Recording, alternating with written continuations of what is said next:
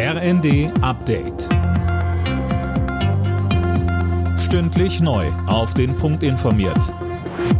Ich bin Fabian Hoffmann. Guten Tag.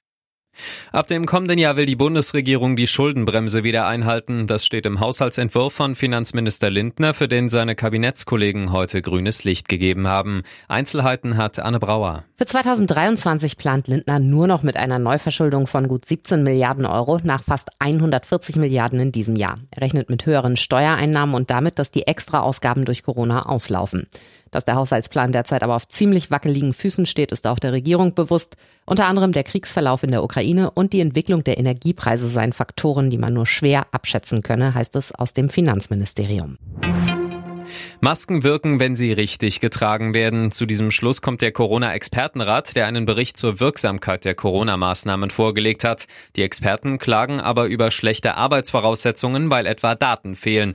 Die FDP fordert deshalb den Rücktritt von RKI-Chef Wieler. Das wies Gesundheitsminister Lauterbach zurück. Die Datengrundlage war eigentlich immer der Gestalt, dass man gut damit arbeiten konnte. Daher sehe ich also Kritik an Kollegen Wieler hier nicht also berechtigt. Er hat die Arbeit Arbeit also aus meiner Sicht immer gut gemacht und genießt mein vollstes Vertrauen. Heute am 1. Juli gibt es in Deutschland wieder zahlreiche Änderungen. So bekommen die Rentnerinnen und Rentner von heute an mehr Geld, auch der Mindestlohn steigt. Und Handyverträge und Co., die man online abgeschlossen hat, können ab sofort auch direkt online mit einem Klick wieder gekündigt werden. Die UNESCO hat die ukrainische Kultur des Borschtsch-Kochens auf ihre Liste des bedrohten Kulturerbes gesetzt, wegen des russischen Angriffskrieges und dessen negativen Auswirkungen auch auf diese Tradition. Auch in Russland ist der rote Beete-Eintopf weit verbreitet. Der ukrainische Kulturminister reagierte mit den Worten, der Sieg im Borschtsch-Krieg ist unser.